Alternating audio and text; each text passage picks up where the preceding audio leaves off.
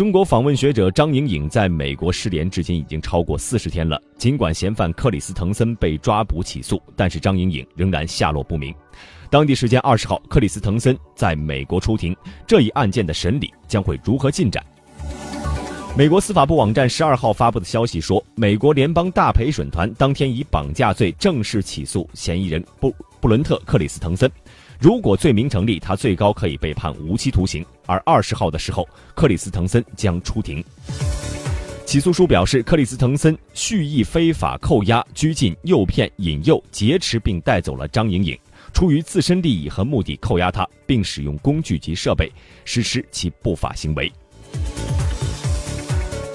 张莹莹已经失踪多日，但是仍然下落不明。美国联邦调查局此前曾表示，相信相信张莹莹已经死亡。而根据美国侨报网的消息，根据美国加州刑事案件的审理制度，目前该嫌疑人的审理会经历过过堂提审、预审听证、认罪协商，而七月二十号的出庭就是过堂提审。